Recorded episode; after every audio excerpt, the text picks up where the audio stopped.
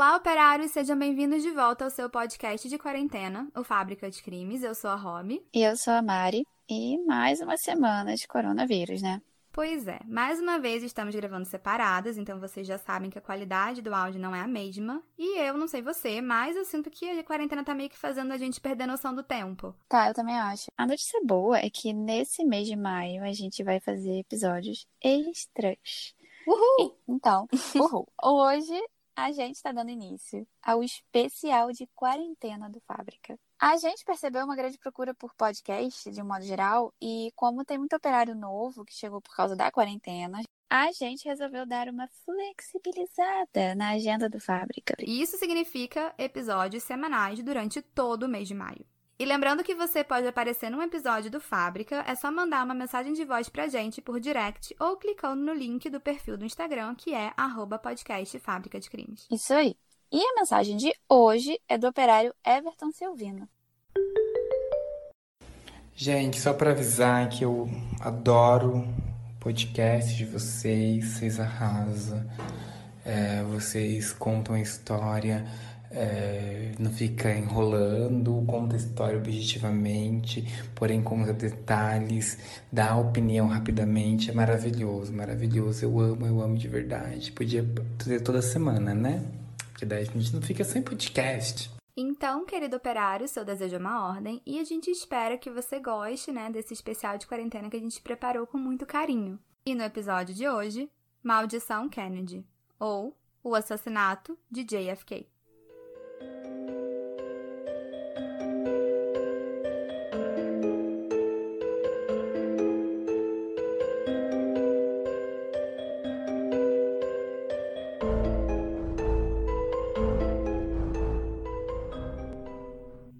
Bom, antes de começar o episódio, a gente vai dar um conselho para vocês, que é escutem o episódio junto com o nosso post do Instagram, né? A gente tá falando isso porque a família Kennedy, em especial, é muito grande e tem alguns nomes que pra gente são um pouco parecidos, né? Como John, Joe, Joseph. Então, para que ninguém se perca, a gente entendeu que talvez fosse um pouco mais interessante vocês ouvirem o episódio por aqui na plataforma e acompanharem as fotos com os devidos nomes lá pelo Instagram do Fábrica. Dados os avisos, agora vamos ao episódio. Os Kennedy são bem conhecidos no mundo todo e a origem da família é irlandesa. A família chegou nos Estados Unidos em 1840, fugindo de tempos difíceis na Irlanda, e eles trabalharam muito para ascender socialmente. O Joseph Kennedy, né, que era o patriarca, ele era o embaixador dos Estados Unidos na Inglaterra e isso acabou enriquecendo muito ele e a família dele. O Joseph então se casou com a Rose e eles tiveram nove filhos. O Joseph Joe Jr., o John, que tinha o apelido de Jack e que viria a se tornar o presidente dos Estados Unidos, a Rosemary, a Caitlin, a Eunice, a Patrícia, o Robert, a Jen e o Edward. Cara, é muita gente, né? É. E uma coisa muito interessante é que os Kennedys, eles ficaram tão famosos naquela época, né, que dá para dizer que eles quase foram as Kardashians da época. Absolutamente tudo o que a família fazia era reportado e as pessoas queriam simplesmente copiar. Em um dos episódios daquela série Dinastias Americanas, foi explicado que The Kennedy family really represented America on the rise, an immigrant country. where anybody could get ahead if they were smart enough, if they were ambitious enough. People would look at the Kennedy and they would see the American dream. Ele disse: A família Kennedy representava os Estados Unidos em ascensão, um país de imigrantes onde qualquer um poderia avançar se fosse inteligente e ambicioso bastante. As pessoas olhavam para os Kennedys e viam o sonho americano. Basicamente, o modo como Joseph Kennedy criou os filhos deixava muito claro que ele estava formando futuras figuras públicas. E ele não escondia isso de ninguém, né? Ele tinha realmente grandes ambições para os filhos. Aliás, não só ele, como a Rose Kennedy também. Ela queria que os filhos fossem líderes e que as filhas criassem grandes líderes. É, enquanto isso, nessa época, estava lá estourando a Segunda Guerra Mundial. É, exatamente. E isso foi um baita problema para o Joseph, porque as ambições dele estavam beirando, inclusive, a presidência dos Estados Unidos, né? Então ele queria ser, eventualmente, o presidente dos Estados Unidos. Só que ele ainda era embaixador em Londres. Então, a coisa que ele mais queria naquele momento era evitar que os Estados Unidos entrassem na guerra. É, e como ele era embaixador lá na Inglaterra, ele tinha medo, né, da Inglaterra entrar no conflito, porque aí a América entraria também. Pois é. Na visão dele, isso ia acabar arruinando as finanças americanas, principalmente porque o nazismo estava avançando muito, né, muito rápido, e ele tinha certeza de que a Inglaterra ia perder. Então, na cabeça dele, se a Inglaterra perdesse, os Estados Unidos muito provavelmente também iriam perder e ele não seria presidente. Por isso, ele fez uma coisa muito sensata, né, como pai. Ele mandou os filhos de volta para os Estados Unidos para ficarem em segurança. My wife and I have given nine hostages to fortune. Our children and your children are more important than anything else in the world. Ele disse que minha esposa e eu não podemos arriscar nossos filhos. Seus filhos e nossos filhos são mais importantes do que qualquer outra coisa no mundo. É.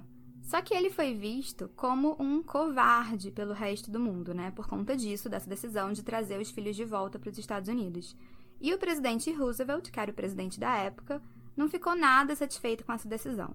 Por isso, o Joseph Kennedy acabou vendo o seu sonho de possivelmente virar o presidente indo por água abaixo. Mas, lembrando que, né, ele tinha nove filhos e a história da dinastia Kennedy estava só começando.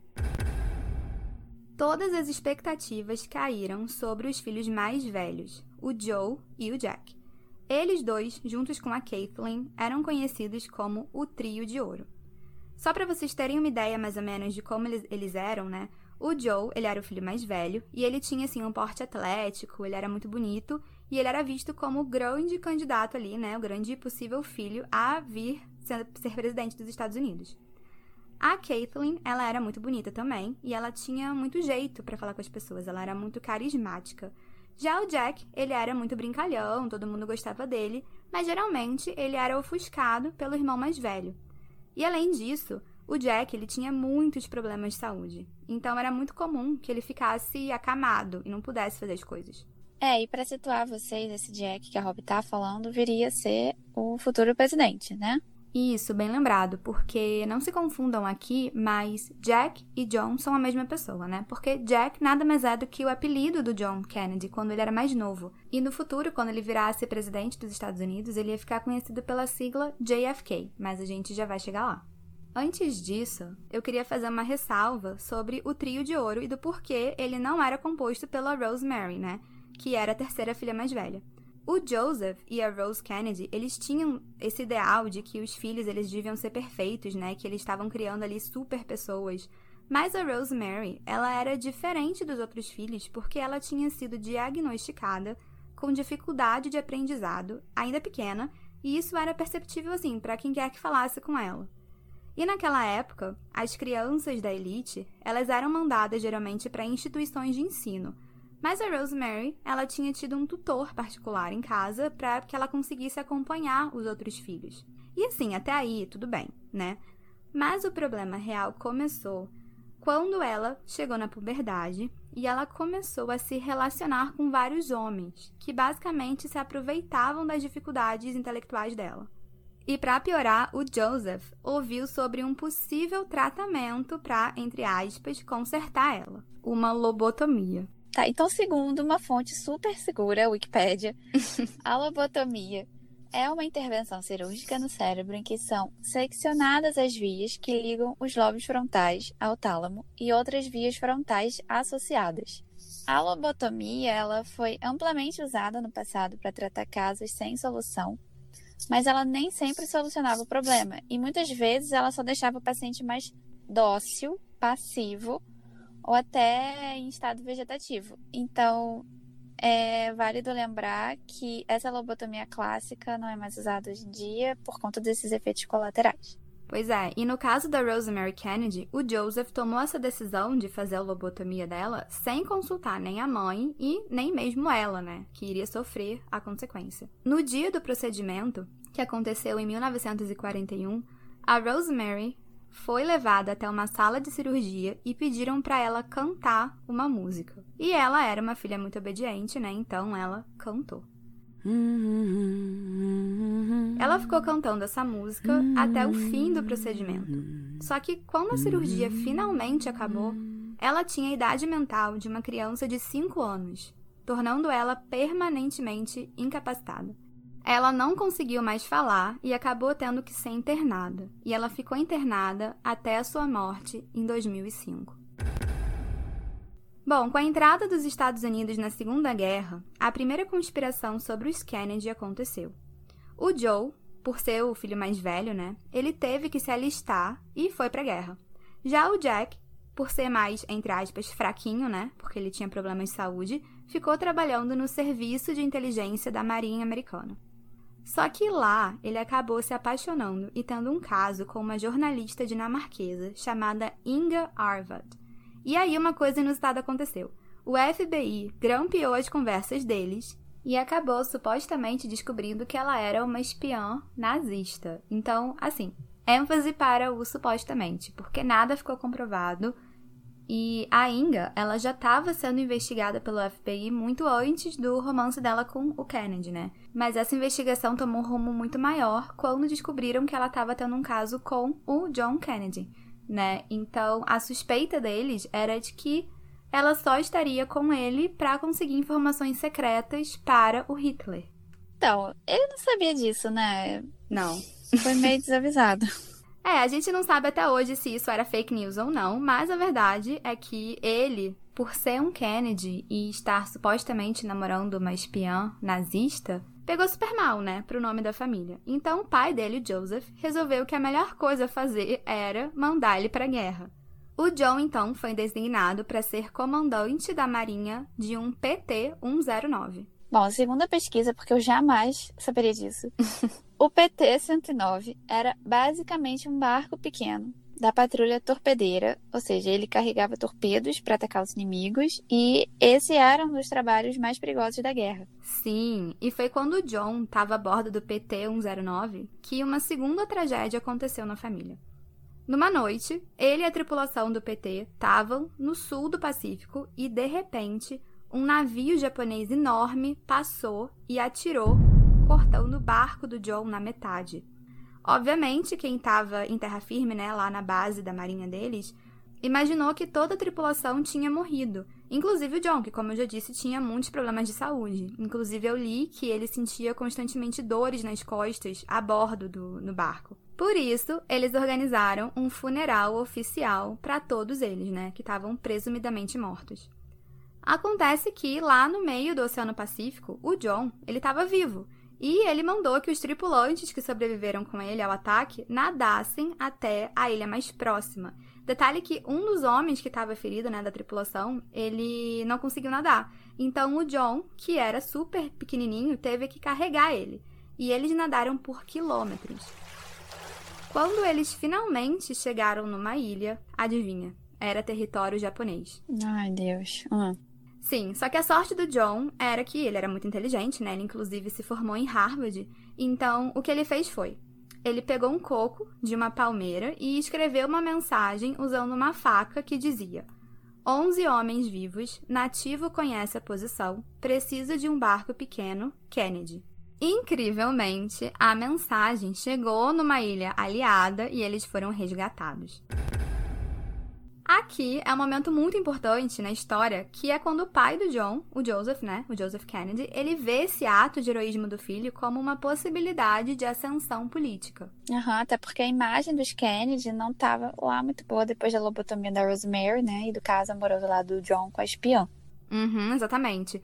O Joseph Kennedy soube usar o acontecido tão bem que a história do tenente John salvando a tripulação virou livro e até mesmo um filme. É, para quem tiver interesse, o nome do filme é PT 109 e foi produzido pela Warner Bros. A gente vai deixar o link do trailer na descrição do episódio aqui na plataforma que você usa para ouvir o Fábrica. É, paralelamente a isso, o Joe Jr., o irmão mais velho do John, estava lutando com os aliados na Europa. Acontece que o Joe Jr. ficou um pouco enciumado da atenção que o irmão dele estava recebendo. Então ele decidiu que ele também seria um herói e assumiu uma missão ainda mais perigosa: pilotar um bombardeiro Liberator. Pra quem não sabe, novamente, tipo a gente. a gente não sabia nada. Não. Um bombardeiro é uma aeronave militar projetada para atacar alvos terrestres através do lançamento de bombas. Então, o Consolidated B-24 Liberator foi um bombardeiro americano usado na Segunda Guerra Mundial para a patrulha marítima. Em julho de 1944, os Kennedy estavam todos reunidos em Massachusetts esperando a volta do John Jr. da guerra, porque ele teoricamente já devia estar tá voltando, mas eles receberam uma carta que a Mário vai ler pra gente. A carta dizia: Estou participando de uma missão especial, mas não se preocupem, não é perigosa. Verei vocês em setembro. Meio estranho, né? É. Todo mundo achou muito estranho, porque, pelo visto, havia uma cota de 25 missões que ele deveria participar, né? E ele já tinha batido essa cota. Então, por conta disso, né, teoricamente, ele já estava liberado da guerra para poder voltar para casa. Só que, lembrando, ele queria superar o irmão mais novo e por isso resolveu aceitar uma missão extra. Em 13 de agosto de 1944, os Kennedy receberam a triste notícia de que o Joe Jr. tinha sido morto em ação. Mas os Kennedy não eram uma família comum, então eles não ficaram em casa sofrendo o luto. Eles pensaram que o Joe Jr. jamais ia querer ver eles chorando. Portanto, decidiram que a melhor coisa a ser feita era ir velejar. Enquanto a família velejava, o John já começava a sentir a pressão política do pai dele, que disse: Você é o próximo. Tá, agora vamos falar da Kathleen Kennedy. Que fazia parte do trio de ouro. Isso. A Kathleen, ela era conhecida por ser muito bonita, né? Como eu disse, muito extrovertida. Mas ela desagradou os pais, principalmente a mãe dela, a Rose, quando ela se apaixonou por um não católico, o protestante Billy Hardington. A mãe dela viu esse romance como uma ameaça à família. A Caitlyn e o Billy, eles chegaram a se casar, né? Mas logo depois, literalmente algumas semanas depois, ele foi mandado para a guerra e morreu. A Caitlyn, como a Kennedy que ela era, né, ficou triste, mas ela não perdeu muito tempo assim chorando. Ela usou a inteligência para entrar na política e tudo estava caminhando para isso, né? Ela inclusive queria trabalhar no parlamento até que veio outra maldição dos Kennedy. Isso, exatamente. E essa maldição veio na forma de um cara. O nome dele era Pete Fitzwilliam. E olha o babado.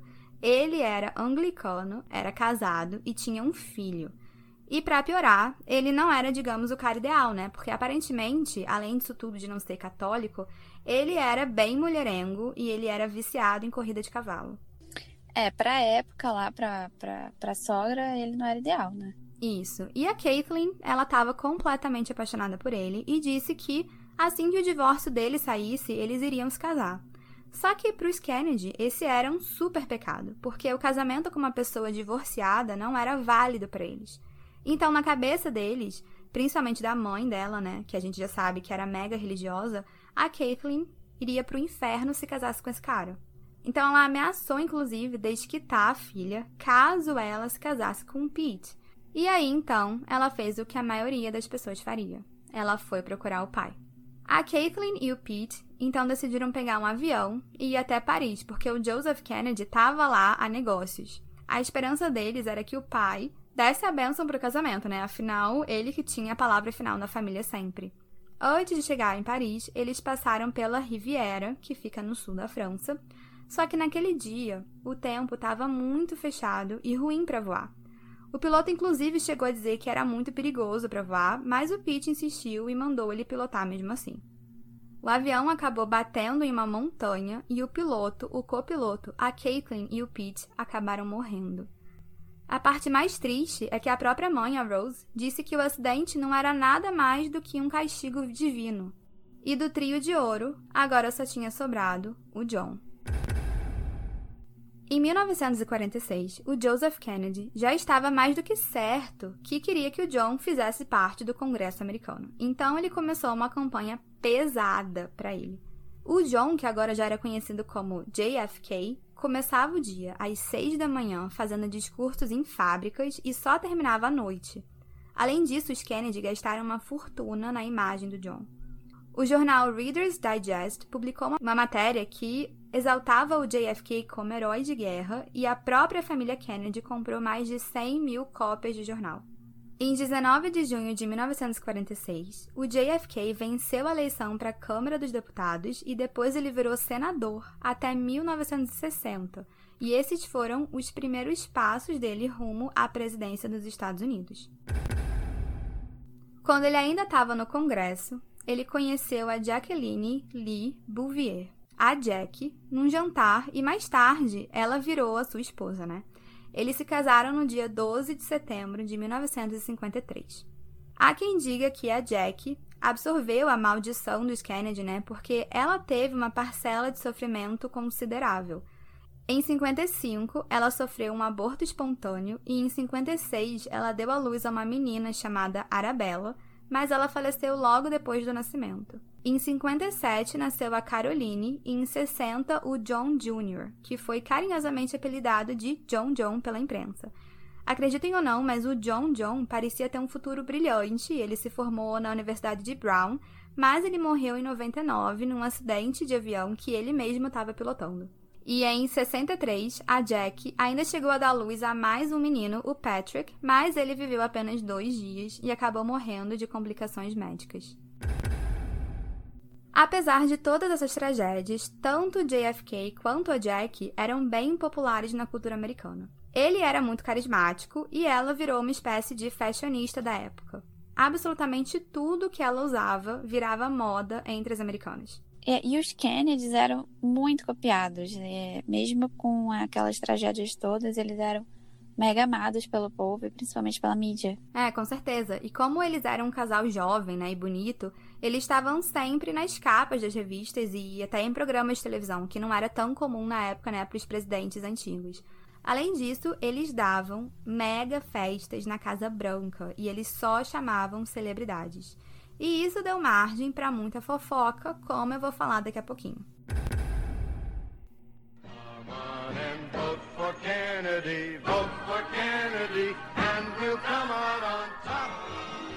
Em 2 de janeiro de 1960, o JFK anunciou a candidatura à presidência pelo Partido Democrata.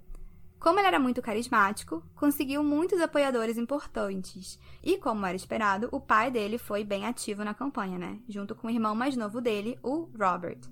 Ele acabou ganhando do candidato Nixon e se tornou o 35º presidente dos Estados Unidos. No dia 20 de janeiro de 1961, o presidente Kennedy assumiu a presidência e fez um discurso famoso aonde ele disse: Ask not what your country can do for you, ask what you can do for your country. Ele disse: Não pergunte o que o seu país pode fazer por você. Pergunte o que você pode fazer pelo seu país. O presidente Kennedy governou por pouco tempo, mas o governo dele foi bem importante porque os Estados Unidos estavam vivendo o período da Guerra Fria, em que o mundo ficou bem perto de uma guerra nuclear. Agora, lembra que eu disse que tinham muitas fofocas rondando o presidente e a Jackie? Sim, sim, sim, sim. Então, o casamento dos dois não era lá essas maravilhas. Na verdade, ele teve vários casos com mulheres muito famosas, incluindo a própria secretária pessoal da Jackie.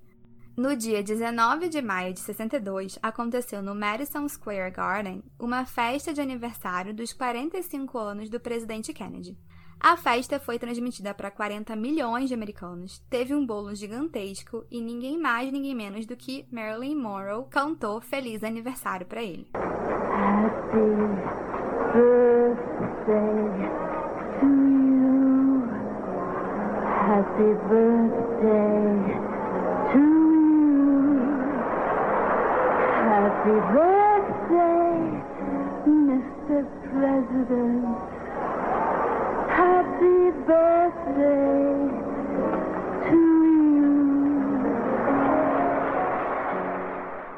E é claro que isso gerou muito bafafá, porque já haviam boatos de que ele e a Marilyn tinham um caso. Mas depois dessa performance dela, ficou meio que escrachado, até porque, coincidentemente, nesse dia, a Jack não estava presente no evento.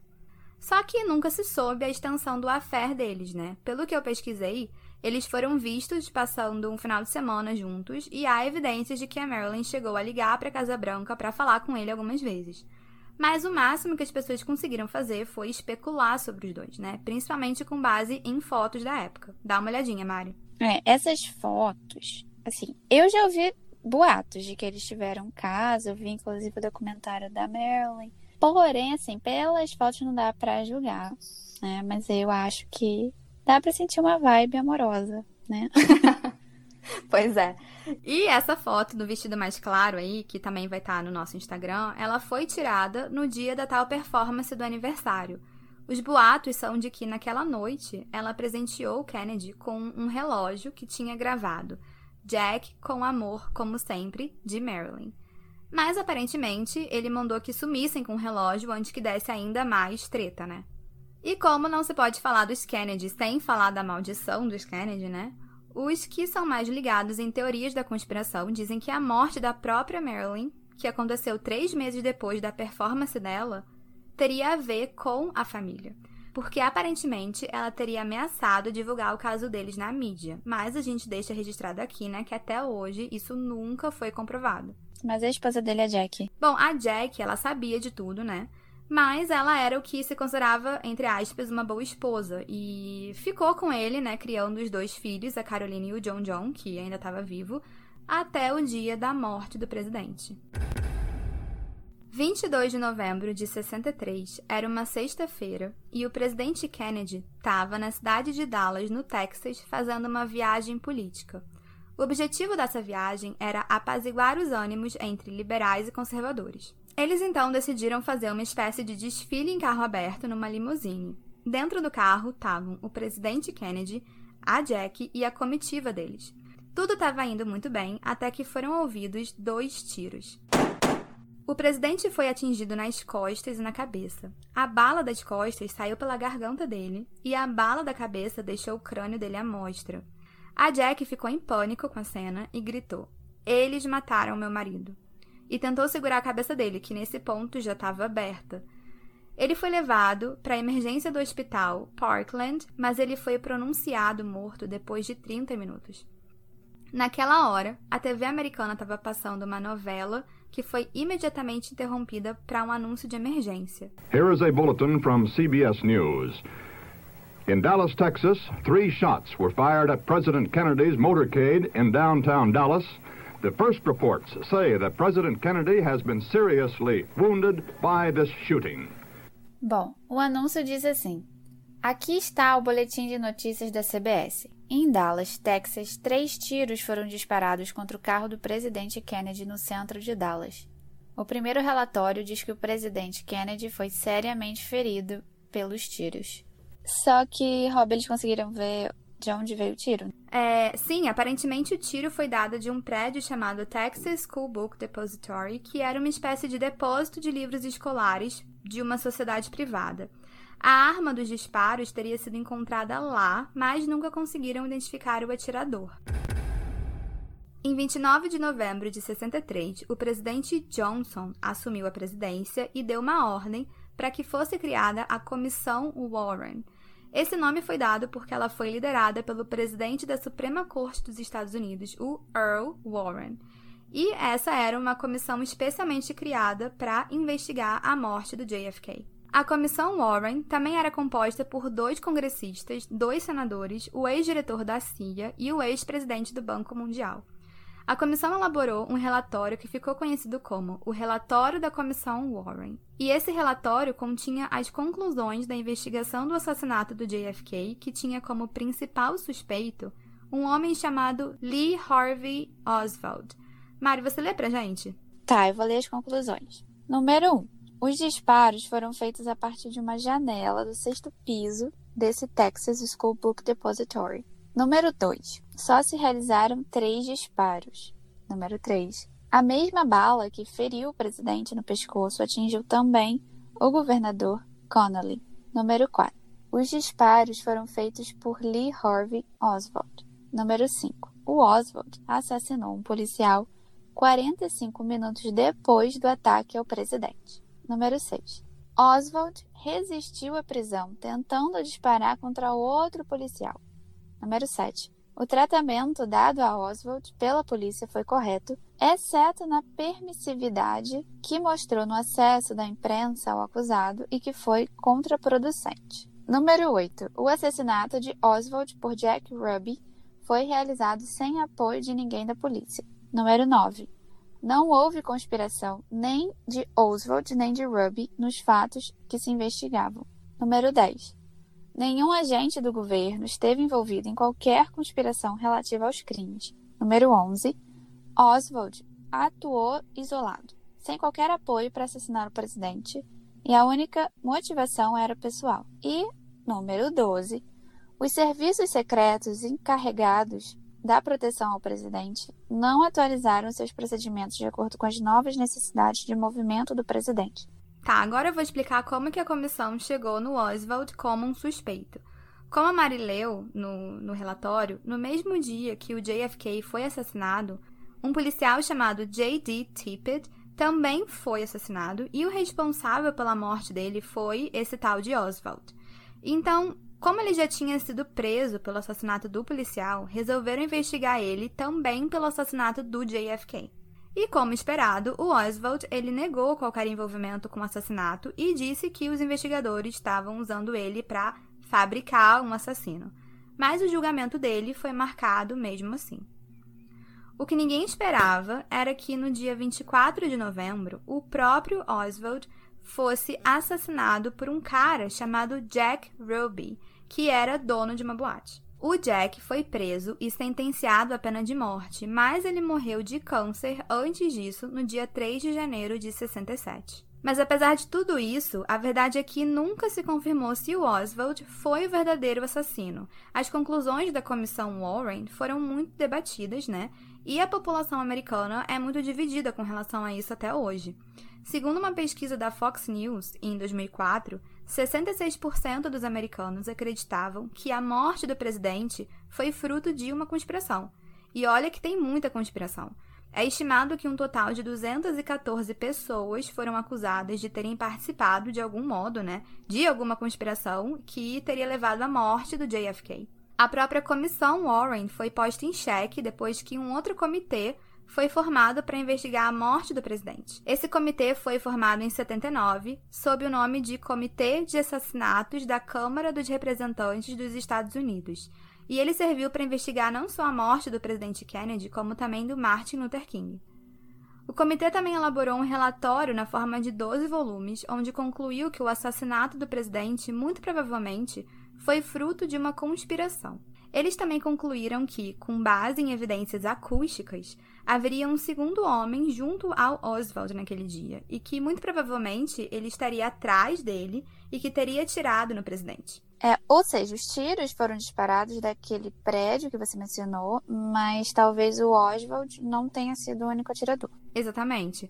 O relatório do Comitê de Assassinatos, né, ele foi muito importante porque ele também acalmou algumas teorias que começaram a surgir de que a morte do presidente teria sido fruto também de conspirações envolvendo Cuba, a União Soviética, o FBI e a CIA. O comitê declarou que, segundo todas as evidências estudadas, nenhum desses governos ou órgãos teria tido envolvimento, mas que eles não descartariam a possibilidade de indivíduos infiltrados. Uhum, maçãs podres. Exatamente, sempre tem uma. E como se não bastasse, o relatório do comitê também foi questionado depois.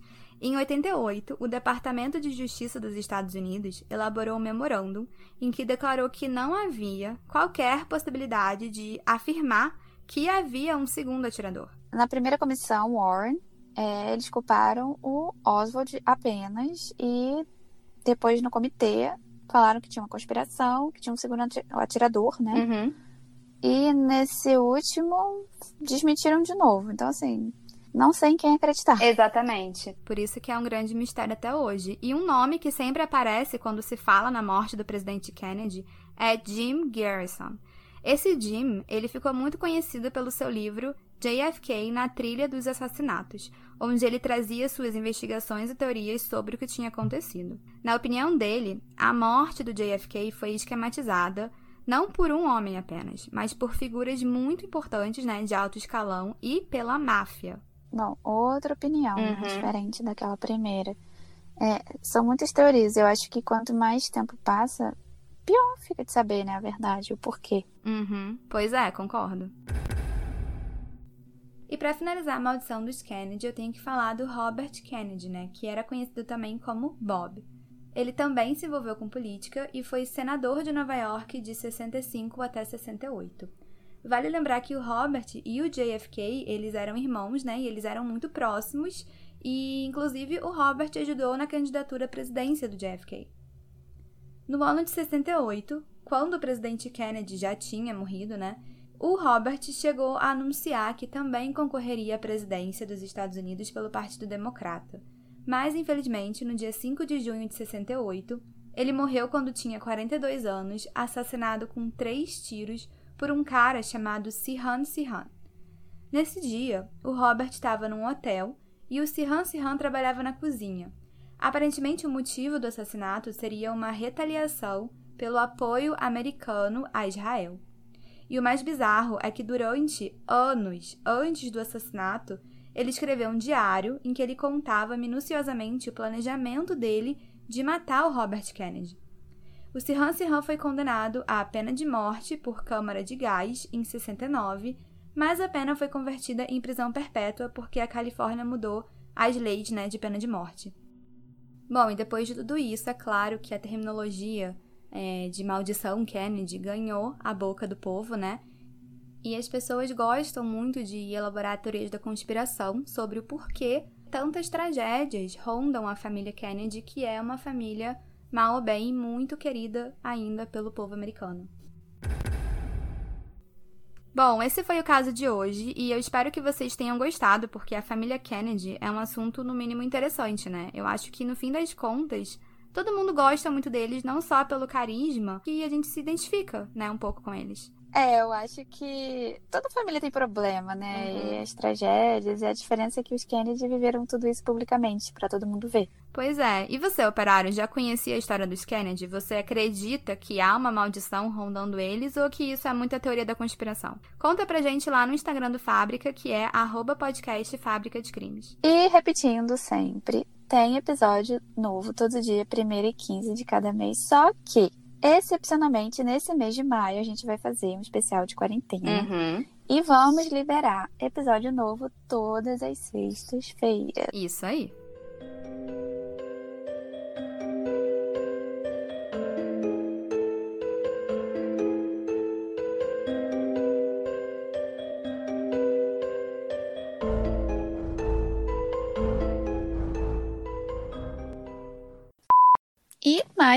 Semana de coronavírus. Cara, eu falei muito animada, né? Não era pra falar animada. Tá, vai de novo. Aí vai ser você mesmo, amiga. Só tem tu, vai tu mesmo. Será que isso aqui tá certo, amiga? Tá, tá, eu vi na Wikipédia. Oh. Não, você falou que foi o Jack. Não, Não. o John lá. Não, quem que- é o Joseph. Eu falei Joseph. É porque os nomes são parecidos. Ai, meu Deus, é muito J. É mas muito tá bom, J. vai. é tipo o K de Kardashian, né? Inclusive, eu li que ele sentia constantemente dores nas costas a bordo do, do barco. Olha, igual a gente na Igual a gente. Outro velho. Cara, eu teria Amiga, essa ideia Eu fiquei assim, what the fuck? Como assim? Tipo, náufrago, assim.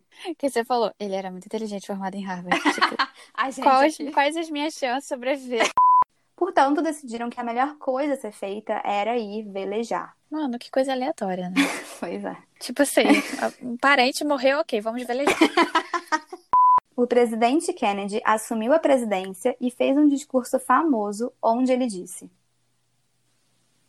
Ah, O tá. que, que ele disse, Eu amiga? tava lendo. Mas ele era um safado. Ele né? era. Nossa, eu nem acho ele bonito. Eu, eu, eu fiquei na É meio eu- charmoso. Essa foto aí de. Mas aí, menina, eu acho que ele teve um caso com a Marilyn. hein? Se ela deu aquele relógio, É. cantando parabéns sensualmente. Cara, ele tinha. Cara, ele tinha. Tinha um caroção. Tinha um caroço, também acho.